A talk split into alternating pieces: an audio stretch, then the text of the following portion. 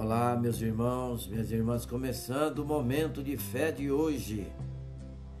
Ele te sustentará. Salmos capítulo 55, versículo 22, e diz assim: Entregue suas preocupações ao Senhor e ele o sustentará. Jamais permitirá que o justo venha a cair. Situações e coisas que muitas vezes não nos deixam dormir tranquilamente. Contas, compromissos e responsabilidades.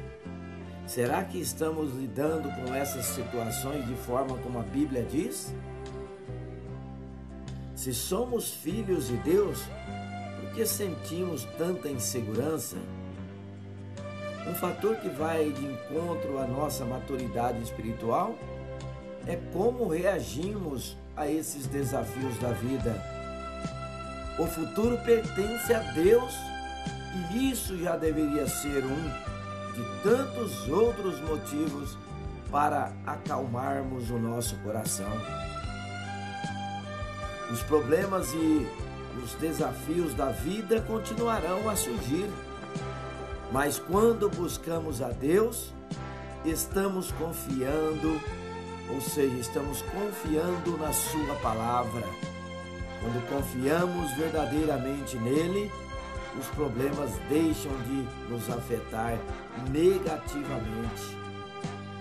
Confiar em Deus é um exercício prático, é uma questão de maturidade, satisfação e busca incessante ao reino.